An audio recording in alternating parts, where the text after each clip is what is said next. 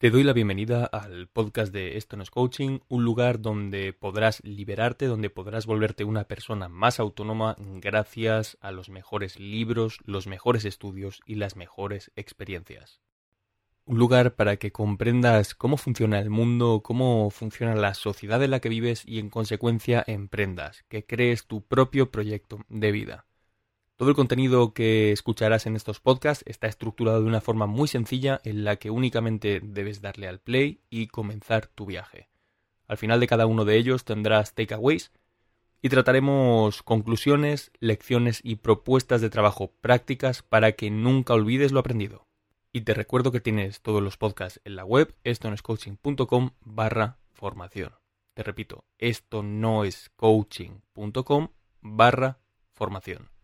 Entra y podrás ver todos los episodios del podcast. Sin más, vamos allá. Empezamos con el episodio de hoy.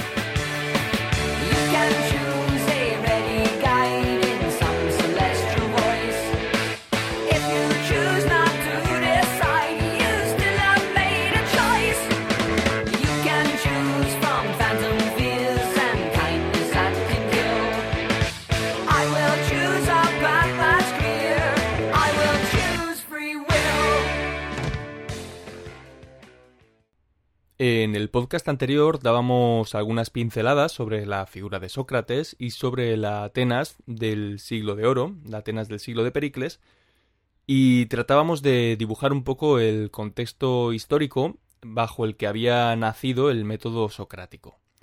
En este podcast, como dijimos en el anterior, íbamos a sentar ya las bases para entender cómo había surgido el sistema educativo actual. Y es que una vez eh, habiendo entendido ya un poco la figura del Sócrates histórico y habiendo entendido el intelectualismo moral, habiendo entendido por tanto el objetivo último de la actividad de Sócrates, cabe recordar brevemente que Sócrates realizaba todas estas enseñanzas de forma totalmente desinteresada. Por ejemplo, entraría en, en una, digamos, oposición muy fuerte con la figura de los sofistas, que, sin embargo, en esa, en esa época en ese mismo periodo de tiempo ya estaban eh, ofreciendo sus actividades de forma remunerada, bajo retribución a particulares. Sócrates, como digo, lo, hacía de forma totalmente altruista y desinteresada, ya que contemplaba que, estaba ofreciendo un servicio público o que estaba creando un bien público. Entonces, el primer podcast, el objetivo que tenía era tratar de presentar esta figura y presentar, por tanto, el método socrático como una posible vía de implementación al sistema educativo actual. Ahora, ¿por qué considero interesante, por qué consideré interesante tratar la figura de Sócrates antes de entrar en el surgimiento del sistema educativo actual? Pues porque si Sócrates eh, puede ser visto de alguna manera como el adalid del pensamiento crítico o uno de los primeros del pensamiento crítico, el, abanderado de, de, ese pensamiento crítico que se genera cuando, cuando se cuestiona a la gente, digamos que el sistema educativo actual surge en un contexto totalmente contrario y diametralmente opuesto. En esta entrada, por tanto, viajaremos a la Francia napoleónica y terminaremos en el siglo XXI en Estados Unidos. Y de esta manera haremos un recorrido en el que terminaremos por comprender finalmente el surgimiento y la evolución del sistema educativo actual, así como las luces y las sombras. De ahí el título del podcast. Bien, la base del sistema educativo actual proviene del siglo XVIII en la Prusia de Federico II, o también conocido como Federico II el Grande. Por ponernos un poco en contexto, el siglo XVIII prusiano, pensadores de la talla de Kant, de la talla de Hegel, de la talla de Fichte, y a nivel mundial estamos hablando también de pensadores como Voltaire, como Hume, como Rousseau. En el 76, en el 1776, se produce la Declaración de Independencia de los Estados Unidos y en el 1789 se produce la Revolución Francesa. Por tanto, el siglo XVIII es uno marcado de nuevo, como en el podcast anterior comentábamos, marcado por un profundísimo cambio social que esta vez, sin embargo, sí que acabaría perdurando hasta nuestros días. Al contrario que la Atenas del siglo de oro, de Pericles, como comentábamos en el primer podcast, que finalmente se vería sumida en la oscuridad hasta más de mil años después. Pues en la Prusia de Federico II el Grande, en el 1763 se aprueba el decreto por el cual todos los ciudadanos de entre 5 y 13 o 14 años quedaban incluidos dentro de la escolarización forzosa a través de escuelas municipales y durante décadas este sistema se propaga en todo el mundo. En el 88, en el 1788, se implementa el Abitur, es decir, el, el examen final para entrar en la universidad, y para 1812 ya se había implantado en todas las escuelas. Bien, el fin último de esta educación obligatoria era el de formar ciudadanos con las habilidades básicas en un mundo cada vez más moderno. Cabe recordar también que estamos en el siglo XVIII, el principio de la industrialización, habría que apuntar también a potencias no solo de la talla de Prusia, lo que en el futuro sería Alemania, sino Inglaterra. Sobre todo Inglaterra y Prusia fueron los, líderes indiscutibles de, la industrialización, de la revolución industrial. Que acabaría llegando, por cierto, un poquito después. Estamos hablando todavía de una industrialización muy temprana, pero que sin embargo eh, ya empezaba a, vislumbrarse en, ciertas, en ciertos pequeños matices sociales, como comentaremos más tarde. Como digo, el fin último de esta educación era el de formar ciudadanos con habilidades muy básicas, precisamente por, este, por esta industrialización, este mundo que cada vez era más moderno, y al mismo tiempo imponer una ética de deber y de disciplina propia de la sociedad clerical militar prusiana, porque era una sociedad auténticamente militarizada y auténticamente eh, rígida. Aun con esto, la, degeneración que adolece al sistema educativo actual no se explica sin recurrir de nuevo al, contexto sociocultural más profundo del momento. Y si, y si tenemos que recurrir a este contexto, es muy interesante apuntar a una batalla. Aunque pueda parecer mm, una nimiedad, una batalla en el, contexto, en el, digamos, como precursor o como eh, factor determinante en el resultado del sistema educativo actual, aunque lo pueda parecer, una sola batalla dio lugar a una serie de acontecimientos que se trasladaron a, lo que hoy conocemos como sistema educativo actual.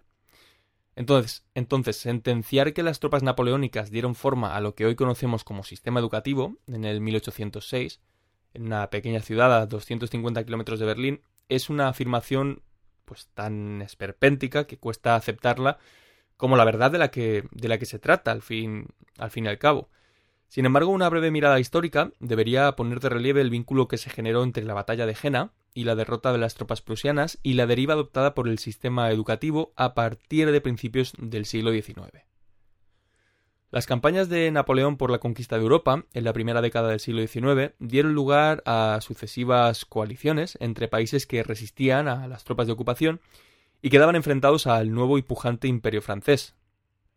Hasta siete coaliciones llegaron a ver antes de la derrota final de Napoleón en Waterloo. En la mayoría de ellas estaba presente Prusia, una de las cuatro potencias mundiales de los siglos XVIII y XIX. Rusia vertebraba junto a Rusia y a Gran Bretaña el eje aliado que frenaba el avance francés a lo largo y ancho del, viejo continente de Europa. Por este motivo, durante las campañas acometidas a principios de siglo, estos países experimentaron una fortísima transformación social, resultado precisamente de esta ocupación francesa y del drenaje de recursos constante que suponía. Además, la máxima cuando París estornuda, toda Europa se resfría, ilustra el grado de influencia de los galos sobre el resto de Europa del antiguo, régimen. Era un momento de, cambio de época, como, como, digo, que culminaría en la primavera de los pueblos del 48. A Prusia le llegó su hora con, con la batalla de Jena. Después de sufrir una humillante derrota a manos del ejército francés y de que éste avanzara hasta Berlín tomando la capital, el reino quedó sumido en un estado de, pesimismo y de autocrítica que supo plasmar a la perfección Fichte en discursos a la nación alemana en el 1807. En la obra Fichte recoge los discursos pronunciados en el Berlín ocupado por Napoleón entre 1807 y 1808. En estos discursos se vislumbra ya el nacimiento del pangermanismo, que, este pangermanismo, por cierto, sería el que acabaría llevando a Hitler a lanzar la mayor ofensiva de la historia pues 132 años más tarde. Es decir, a veces cabe mirar hacia atrás en la historia para, para comprender mejor de dónde, de dónde surgen las corrientes ideológicas. Y en este caso el, pangermanismo temprano nació a principios del siglo XIX, por lo tanto, afirmar que Hitler fue de alguna manera un adelantado a su tiempo o que fue tuvo un pensamiento original es de alguna manera estar faltando seriamente a, la realidad. Por cierto, tengo pendiente leer Mein Kampf y cuando, cuando lo lea me gustaría hacer un, un podcast al respecto. Si, si os interesa el tema, dejádmelo por los comentarios. El filósofo Fichte veía en el criterio propio de los soldados, de los soldados prusianos y la insumisión a la cadena de mando una de las principales razones desencadenantes de, de esta derrota en la batalla de Jena, y creía en la educación como un medio para doblegar y destruir la voluntad de la persona, para lograr obediencia ciega e incondicional. Fichte dirige parte de su crítica al sistema educativo de Federico el Grande, aduciendo que si quieres de algún modo influenciarlo, al estudiante, debes hacer más que meramente hablarle. Debes moldearlo y moldearlo de tal modo que él simplemente no pueda desear otra cosa que la que tú quieres que desee. Estos son palabras textuales de Fichte en Discursos a la Nación Alemana. En los discursos trata de despertar el sentimiento nacional entre la audiencia y propone la creación ya por entonces de un Estado-nación alemán, a partir del Sacro Imperio Romano Germánico, liberándose de la ocupación francesa y fundando así el nuevo sueño colectivo que, bueno, al final ya sabemos que el, el siglo XIX y el siglo XX estuvo plagado de este tipo de utopías. La educación pública obligatoria pasó entonces por una profunda reforma en el 1807 y se transmutó en un medio de adoctrinamiento estatal donde el currículum educativo quedaba plenamente estipulado, la licencia de enseñanza regulada, la examinación de los alumnos supervisada, etc. El Estado pasaba a ser garante de la moral y del progreso a través de este nuevo brazo que quedaba articulado en manos de, las élites nobiliarias y políticas gobernantes. Este fue el momento en el que la educación pasó a ser competencia estatal y en el que la educación quedó, digamos, ya en el marco de hiperregulación que la caracterizaría hasta, hasta nuestros días en la mayoría de países occidentales. Así pues, se crearon tres niveles educativos en este punto. El, y me vais a tener que perdonar por mi pronunciación de alemán, si es que se le puede llamar alemán, porque desde luego no tengo ni idea de alemán. El Volkskulen, Escuela de la Gente, un primer, un primer nivel orientado al, al público raso, al que asistía la gran mayoría de personas y donde se aprendía obediencia, cooperación y actitudes correctas, digamos, además de algo de literatura básica e historia oficial del, Estado. Era el rango orientado a crear básicamente masas inertes y fácilmente manipulables. El Real Schoolen, la escuela de verdad, estoy traduciendo literalmente, un segundo nivel dirigido a constituir el aparato productivo propiamente dicho del país.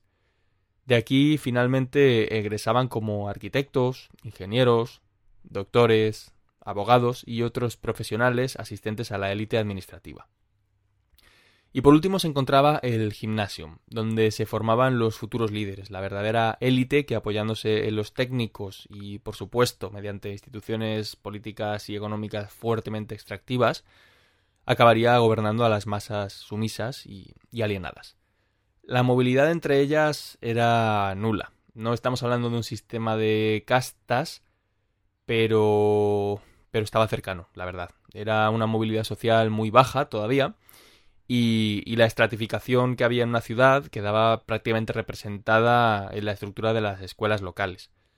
Tú podías, de hecho, todavía se puede, todavía se puede hacer, mirar, examinar los tipos de escuela que existían en, en esta época, en el siglo XIX, en Alemania, y se podía comprobar de qué nivel socioeconómico, eh, qué nivel socioeconómico tenía cada barrio, cada, cada, zona de la ciudad, únicamente atendiendo al tipo de escuelas que, se encontraban eh, de forma predominante en cada uno de ellos.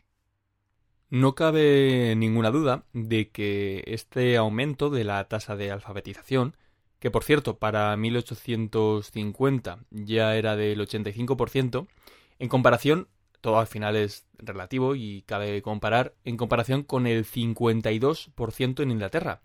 Es decir, estamos hablando de que la potencia que por entonces mayor industrialización estaba teniendo, la que mayor revolución industrial estaba teniendo, solo tenía un 52% enfrente del 85% en Prusia. La escolarización forzosa contribuyó sin duda a que Alemania liderara la industrialización durante el siglo XIX. Ahora bien, ¿cuál fue el precio a pagar? Pues el precio a pagar fue el de una población adoctrinada y dócil, sin juicio o, capacidad de reacción. Masas de mano de obra más productiva y maleable que quedaban a disposición de, las nuevas élites en el poder. Pronto este nuevo sistema despertaría el interés de otros países, como Estados Unidos o Japón, y en cuestión de décadas ya se habría extendido a lo largo de, todo el globo. Ya estaríamos hablando de una globalización temprana en la que incluso las corrientes de pensamiento y los métodos educativos estarían viajando relativamente rápido a lo largo y ancho de todo el mundo.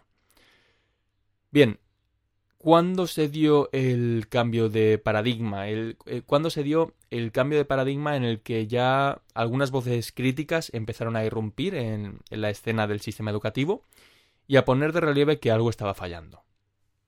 Pues, y por cierto, esta es la razón, estas voces críticas, ahora, ahora veréis, ya de por sí estaban de nuevo dibujando la escena del Sócrates del siglo de oro en Atenas es decir, estas voces críticas estaban de alguna manera proponiendo métodos educativos, proponiendo reformas que se acercarían mucho al método en el que Sócrates enseñaba a la gente, al elenco socrático. Al ocaso del siglo XX y con la entrada del, del siglo XXI, tras 200 años de industrialización, pues como digo, algunas voces críticas con el sistema educativo empezaron a aportar nuevas propuestas encaminadas a hacer la enseñanza más eficiente, empleando las, sobre todo las nuevas tecnologías de la información.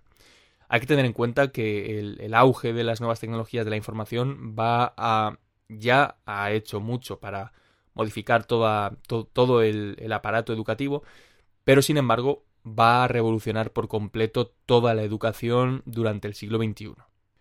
En un mundo cada vez más globalizado, como comentábamos antes, resulta pues casi jocoso, ¿no? transmitir la información de forma oral y presencial, malgastando tiempo y recursos de miles de estudiantes de forma diaria, pudiéndolo hacer a través de otros muchísimos formatos. Es en este punto donde retomamos el rol de Sócrates en la Atenas del siglo V a.C., en 1993, Alison King publica From Sage on the Stage to Guide on the Side, donde ya recomienda el uso del tiempo lectivo presencial para la síntesis y asimilación del contenido en lugar de para su transmisión. Cuatro años más tarde, el profesor de Harvard Eric Mathur publicaba también eh, Peer Instruction, a User's Manual, donde exponía un enfoque en el que la transferencia de información quedara ya relegada al ámbito extraescolar, quedar ya fuera del colegio, liberando ese tiempo para el tiempo, de, el tiempo lectivo dentro del colegio, para su asimilación y fomentando además el, el debate en el aula. Tal y como Sócrates increpaba a los atenienses y luego les tendía la mano para afianzar lo que creían saber, el profesor de la era moderna debería cumplir un papel similar, en el que pase de mostrar a cuestionar, de adoctrinar a debatir. La adquisición de contenido quedaría relegada al ámbito online, de forma que cada alumno sería responsable último de su propio aprendizaje, y más tarde de sí mismo, por extensión. Veamos en detalle em, los roles, los roles del nuevo profesor y del nuevo alumno que podrían surgir con una reforma profunda del sistema educativo. El profesor. El profesor comenzaría su tarea, comienza su tarea al facilitar al alumno los medios necesarios para adquirir el conocimiento base, bien sea otorgando acceso a contenido de elaboración propia o de hecho a materia impartida por otros docentes. Es decir, el rol del profesor ya no es el de sabio en el escenario, como decíamos antes el, el libro que publicaba Alison King, pues ya no importa lo que sabe, el contenido está solo un clic, sino ya pasa a ser el, lo que importa, pasa a ser cómo es capaz de guiar al estudiante durante ese proceso de aprendizaje como, como, rezaba el título, from, from Sage on the Stage to Guide on the Side. Al final pasa a ser un sabio a un guía.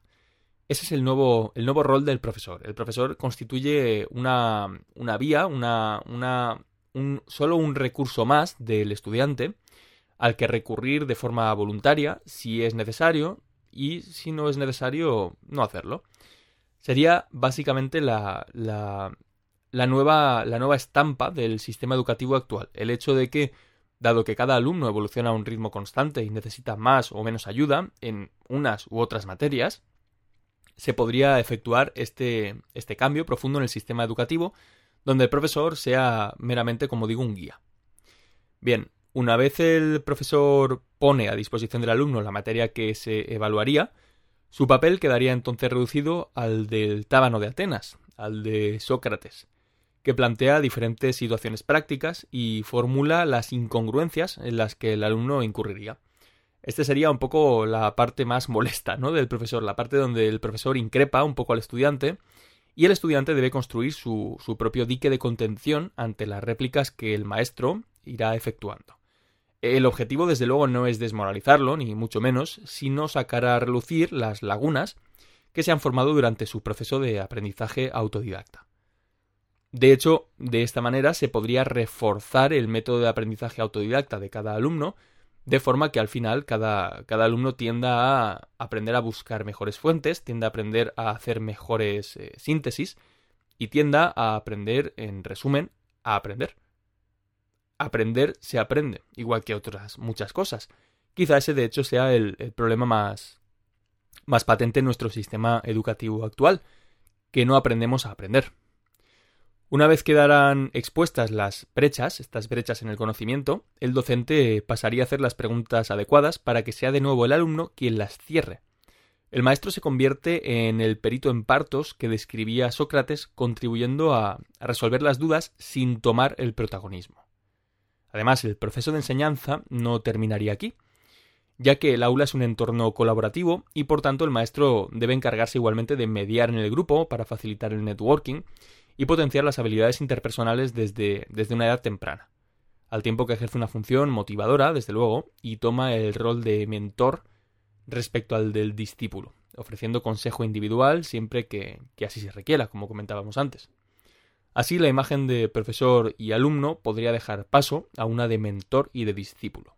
Por su parte, el rol del alumno, por supuesto, que ahora pasaría a ser el de discípulo, también se vería profundamente influenciado, profundamente transformado por este, por este cambio. Y es que la proactividad y el autoaprendizaje no son precisamente estandartes del sistema educativo que hoy conocemos. Y ahora que hemos visto el origen del mismo, sabrás la razón de ello. Eh, cabe recordar lo que comentábamos antes. Eh, el sistema educativo surge en respuesta a la batalla de Jena, como comenta Fichte en Discursos a la Nación Alemana, como un método, como un medio para adoctrinar a las masas y para que sea más fácil la organización en una sociedad. Estábamos hablando de la Prusia del siglo XIX en ese momento, porque la Prusia del siglo XVIII y de siglos anteriores no era precisamente una nación eh, fuertemente cohesionada. Existía diversos motivos por los que Prusia no podía nunca estar tan cohesionada como por ejemplo la Francia del siglo XVII o como por ejemplo la Inglaterra del siglo XVII que ya había, que ya había vivido la Revolución Gloriosa en el, en el siglo perdón, estoy diciendo el siglo XVII, del siglo XVIII me refería, como la Inglaterra del siglo XVIII, eh, que ya había vivido la Revolución Gloriosa, de hecho, en el siglo XVII. Así pues, el sistema educativo surge como un medio para adoctrinar con el fin expreso de cohesionar, de dar forma, de aglutinar a, una nación, al nuevo, al nuevo Estado-nación, que luego se vería, como digo, muy influido por, por las propuestas, por, las, por los postulados del pangermanismo que acabaría derivando en los totalitarismos mucho más adelante. Entonces, eh, el alumno, como digo, precisamente por todos estos motivos, no, no es un alumno crítico ni es un alumno proactivo. Pero realmente tampoco se ha hecho nada durante el curso de la historia para que sea así. Es decir, Ahora que hemos visto el origen del sistema educativo, ya sabes que el alumno no es proactivo ni está, digamos, de forma natural inclinado hacia el autoaprendizaje, pero no por su responsabilidad, sino por el marco institucional en el que introducimos al alumno de forma muy temprana, desde una edad muy temprana, de hecho. Tal y como en la Volkskulen se pretendía crear pues, un hombre vacío, uno sin. siguiendo a, a, Ortega, que me encanta la cita que hace en La Rebelión de las Masas, se pretendía crear un hombre vacío, uno sin entrañas de pasado ni aspiraciones de futuro, que careciera de cualquier identidad propia, pues en el sistema educativo actual se, se ceban los rebaños del mañana, la matriz alimentaria que nutrirá a las élites extractivas. El alumno del sistema educativo del futuro deberá empoderarse, encaramarse por encima de las circunstancias.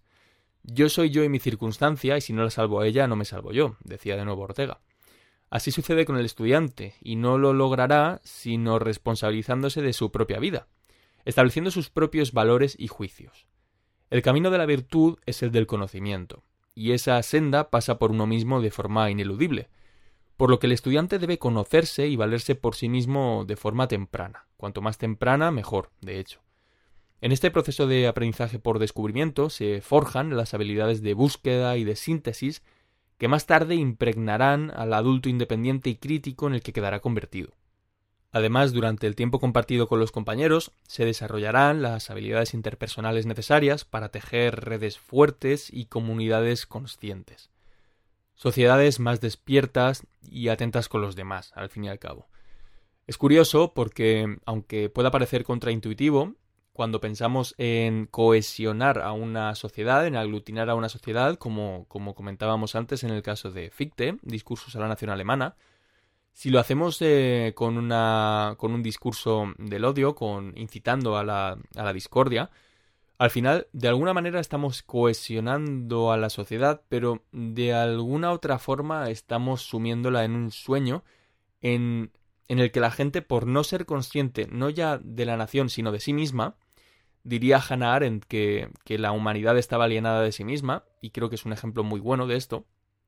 Si tú no eres consciente de quién eres, si tú no eres consciente de la historia que te rodea, al final no estás atento con los demás. El, el, hecho de ser crítico, el hecho de conocerse mejor a uno mismo, a una misma, es lo que permite generar redes más fuertes, generar comunidades de libre adscripción, aquí el, el disclaimer libertario, de libre adscripción, pero comunidades mucho más fuertes, redes, como digo, mucho mejor formadas, que al final son lo que caracterizan a una sociedad fuerte, que perdura en el tiempo y sana. La pregunta que cabría hacernos ahora es ¿a qué estamos esperando? ¿Estamos viviendo en directo el impacto ahora mismo de la crisis del COVID-19? Sobre todo en nuestras instituciones educativas. Es decir, estamos viendo ahora mismo, hemos visto hace poco y probablemente lo volveremos a ver dentro de unos meses, cómo el COVID-19 está haciendo temblar, está sacudiendo de arriba abajo todo el, todo el entramado de instituciones políticas, económicas, educativas, laborales, etcétera, que está, que está sentado hoy en día en nuestra sociedad. ¿A qué estamos esperando para reformular el sistema educativo tradicional? Schumpeter hablaba de destrucción creativa como el motor de la, de la renovación económica constante que se da en el capitalismo. Para que lo nuevo nazca, lo viejo debe morir. Parece obvio, pero a veces parece como que no estamos preparados para dejar morir a lo viejo. Esas son las preguntas con las que quiero dejaros. ¿A qué estamos esperando? Y si está nuestra sociedad preparada para dejar morir lo viejo. O sea, ¿realmente estamos preparados para pensar en cambiar la forma en la que educamos y en la que somos educados? Porque si no estamos preparados para dejar morir lo viejo, lo nuevo nunca nacerá. Parece obvio, pero de nuevo cabe recalcarlo porque si no dejamos, si no dejamos partir el sistema educativo actual, si tenemos miedo a cambiar el sistema educativo actual, jamás veremos un avance en el sistema educativo y, por supuesto, nos quedaremos con el mismo estado de cosas que, que ha venido acompañándonos desde el siglo XVIII. Mi respuesta es que solo el tiempo lo dirá. Solo el tiempo nos dará las respuestas que necesitamos a estas preguntas.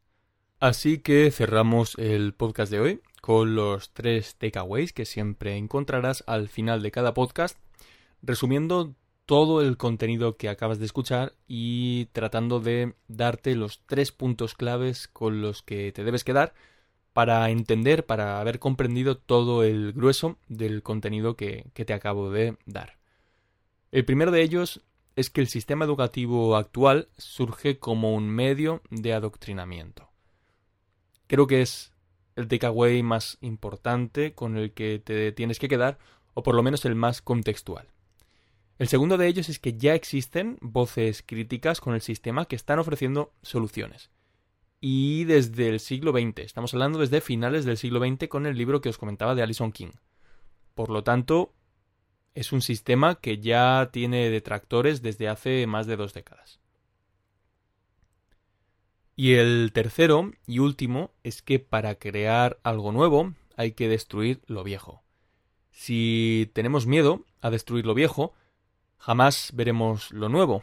Esto aplica a todas las áreas de la vida, la vida individual y la vida social, pero en este caso, desde luego, tiene una aplicación más que evidente, más que palpable en el sistema educativo.